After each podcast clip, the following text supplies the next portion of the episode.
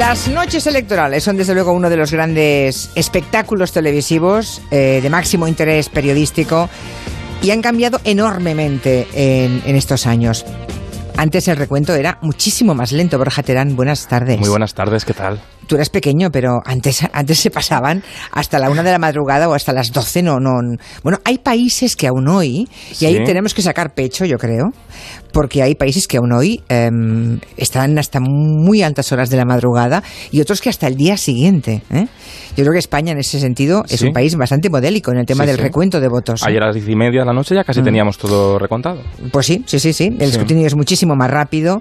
Claro, también es verdad que al ser tan rápido, la lectura política de los datos también corre más riesgos, porque hay un montón de especialistas, expertos, politólogos que tienen que irse pronunciando sobre una realidad que es cambiante y eso tiene riesgos personales, incluso para ellos, ¿no? Claro, Y tremendo. profesionales, Sí, pueden sí. meter mucho la pata, Claro, es muy difícil. Porque el espectador en, en televisión, los especiales empiezan a las siete y media, media de la tarde y ya el espectador quiere información, pero no hay información. Entonces no se Claro. puede nada analizar.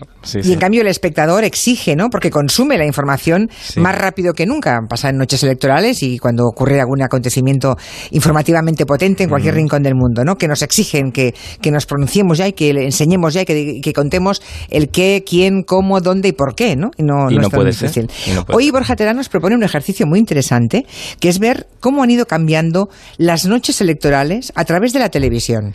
Claro, porque fíjate, la primera noche electoral en 1977, un 15 de junio, no hubo especiales electorales en televisión española como ahora. Entonces, la televisión pública decidía parar la programación con un especial de música y variedades presentado por, por José María Íñigo, el gran José María Íñigo. Así cerraba, fíjate cómo cerraba el primer especial electoral. Esta ha sido seguramente una de las más largas noches de televisión española y también, por qué no decirlo, seguramente la más larga noche para todos nosotros y para España. Gracias por haber estado con nosotros hasta este momento. Gracias a todos los que han tenido la movilidad y la paciencia de compartir aquí con nosotros este larguísimo programa.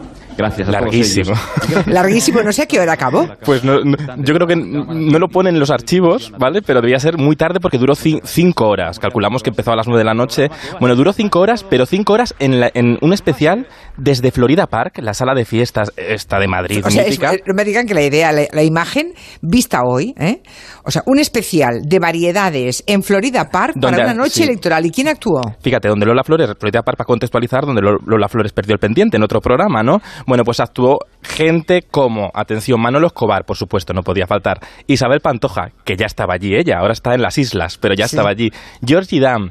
O Julio Iglesias, que creo que Julio Iglesias fue la revelación de la noche y de hecho cantó por primera vez, no se sabía ni la letra, porque llevaba apuntes, llevaba un- una chuleta, un folio y cantó por primera vez esta canción de Soy un truán, soy un señor. Mira, mira.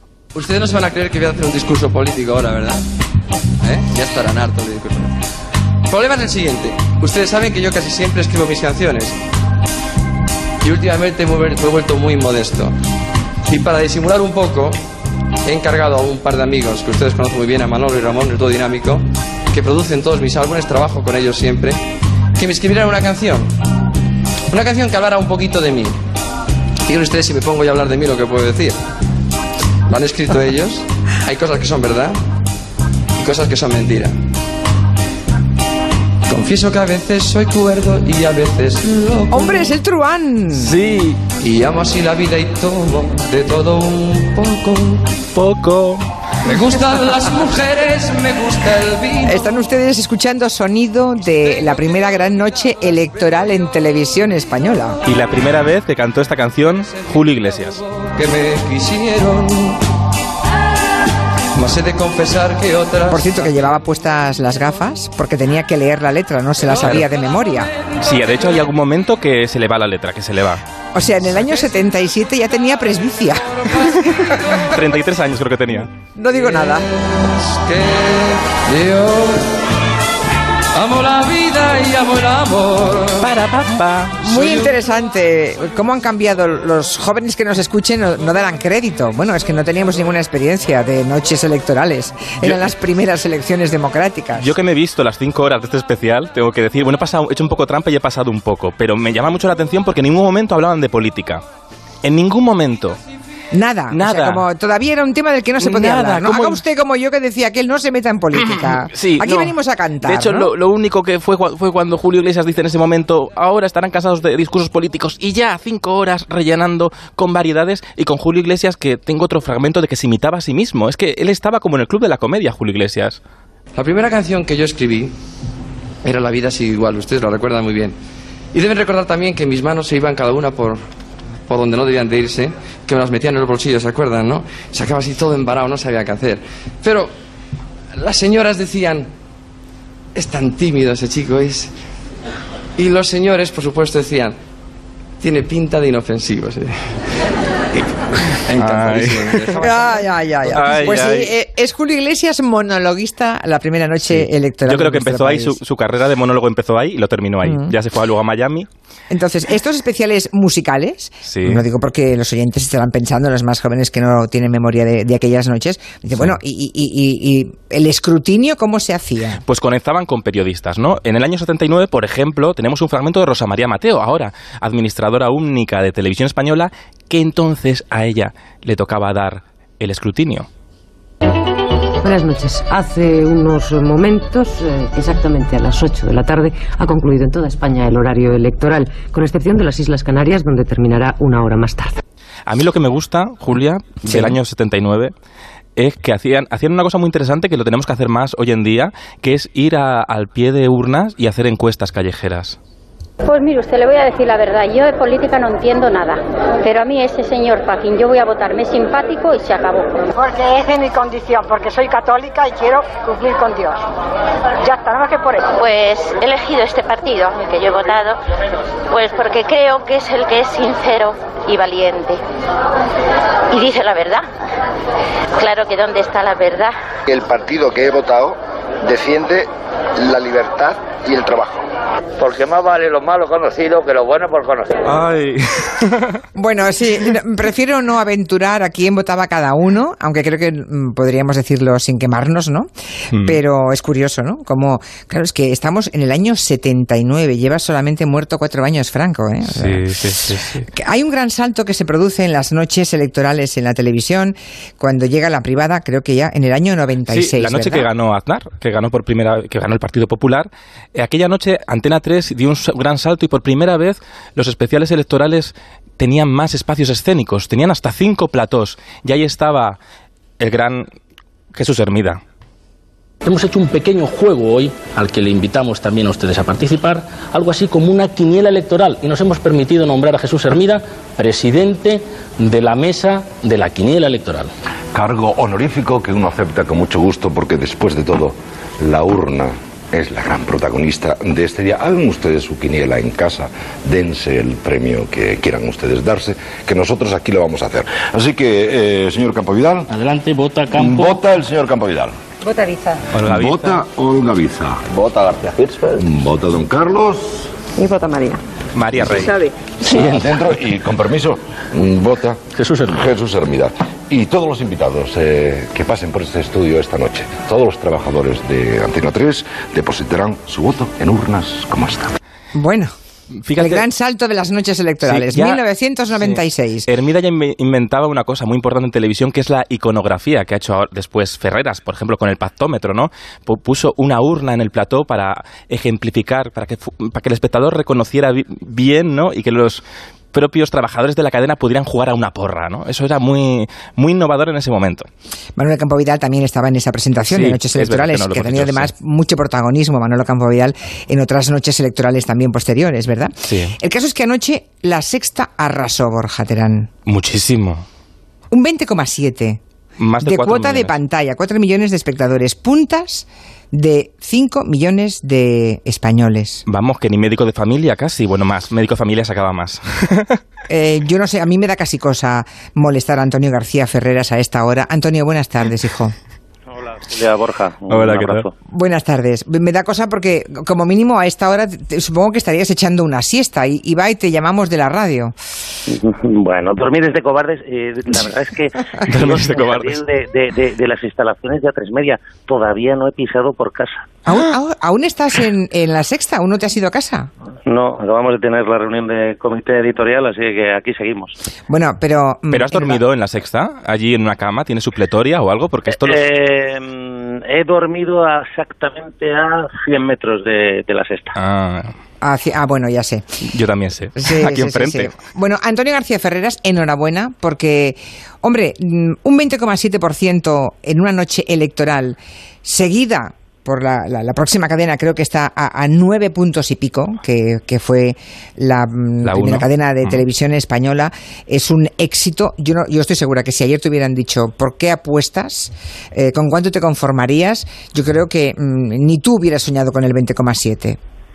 Yo debo reconocer, Julia, que, que tengo un proceso mental permanente eh, de intentar inmunizarme respecto a las audiencias, porque si no te determina muchísimo la hora de, de afrontar el trabajo. Debo decir que es una enorme eh, emoción, pues, por un, un como este, sobre todo para el equipo que se vuelca, que se entrega, que, que echa el resto, pero intento llevarlo con, una, con un cierto esce- escepticismo, pero es verdad que no somos la cadena más grande del panorama eh, televisivo, pero creo que, sin embargo, en todos estos años hemos conver- conseguido convertirnos en algo así como la televisión de, de la, de la información de la política. Y claro, en noches como estas, yo siempre digo a mi gente, a mi equipo, esta es nuestra Champions, esta es nuestra final, esto es nuestro nuestro Real Madrid-Barça, nuestro Real Madrid-Juve, y, y de esa manera lo vivimos. Sobre todo porque eh, un 20,7 no se consigue una noche porque sí, ¿no? El trabajo de muchas noches, de muchos meses, de muchos años es la que lleva una cadena a convertirse en la cadena de referencia desde el punto de vista informativo.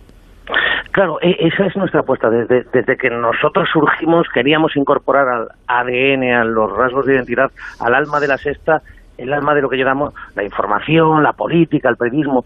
¿Eso qué significa? Significa que cuando se muere Fidel Castro tienes que hacer un especial, lo vea mucha o poca gente. Cuando hay un comité federal del Partido Socialista hay que hacer un especial. Cuando el Congreso del Partido Popular elige por primera vez democráticamente a un líder como Pablo Casado. Esas apuestas yo creo que poco a poco, eh, el salto que te digo creo que lo empezamos a dar cuando surge el 15M, que cuando rompemos las programaciones, pero poco a poco eso va sedimentándose, ¿no? Porque claro, competimos con, con televisiones, con una tradición, con la televisión pública, la televisión española, con grandes gigantes como Antena 3 o, o Telecinco, ¿no? Y poco a poco sí creo que en los españoles o en los ciudadanos de este país está la idea de que si algo pasa está la sexta, si de repente ocurre algo en Cataluña como tú lo has vivido, eh, la sexta está ahí en primera línea y poco a poco yo creo que ahí es donde vas ganando respeto y creo que algo de credibilidad. Está bien explicado eso, ¿eh? Digamos que cuando una cadena ata su suerte a contar en tiempo real los acontecimientos que preocupan e interesan al mundo, sea una noticia local, eh, estatal o planetaria, eh, uno realmente es esclavo de, de esa propuesta, pero hay que cumplir todas las noches o todas las, o todas las mañanas o todas las tardes que hay algo que contar importante que la gente espera que encontrar en la sexta, ¿no? Y las dificultades de una noche electoral, Antonio, porque una parte del tiempo solamente se puede especular con sondeos. A mí me parece, de verdad, mm, que, ten- que tenéis un valor enorme, porque ayer de, de 8 a nueve y media es, eh. ese momento delicado que dices, ay, ay, ay, ay, ay, ay, ay, pero, ay, ay. Pero, pero fíjate, os estaba escuchando antes y Borja decía, es verdad que hay un reto muy grande y es un punto de vértigo y que tienes que tener un escrupuloso cuidado cuando no hay datos incluso tienes que tenerlo cuando empiezan a aparecer los primeros datos, porque pueden estar muy distorsionados. Pero sí hay detalles, sí hay rostros, hay miradas, hay gestos, y la clave es que tu equipo sea capaz de contarlo. Es decir, a las siete y media de la tarde tú notabas una especial efervescencia en la sede del Partido Socialista. Se notaba claramente.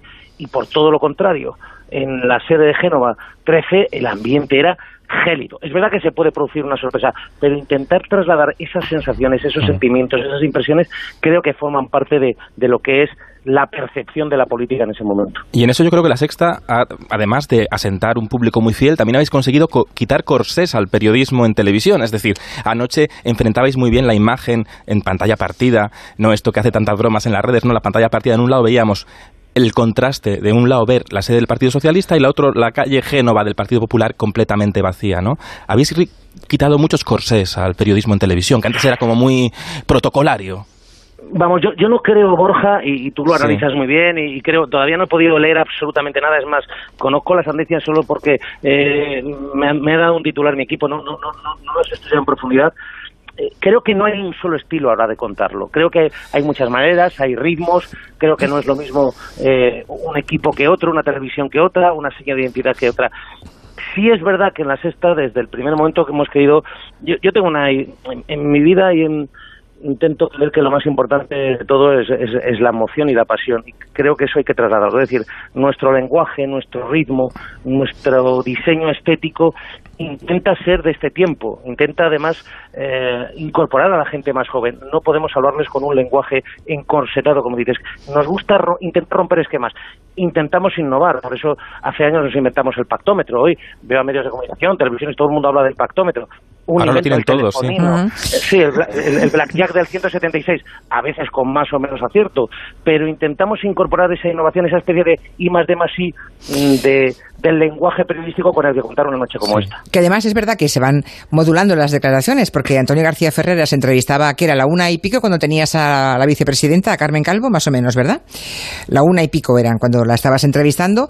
Y fíjate, la hemos entrevistado aquí hace ahora media hora, un poquito más, 40 minutos, y ya se observa que hay un, un avance, digamos, del el PSOE hacia líneas rojas a Ciudadanos.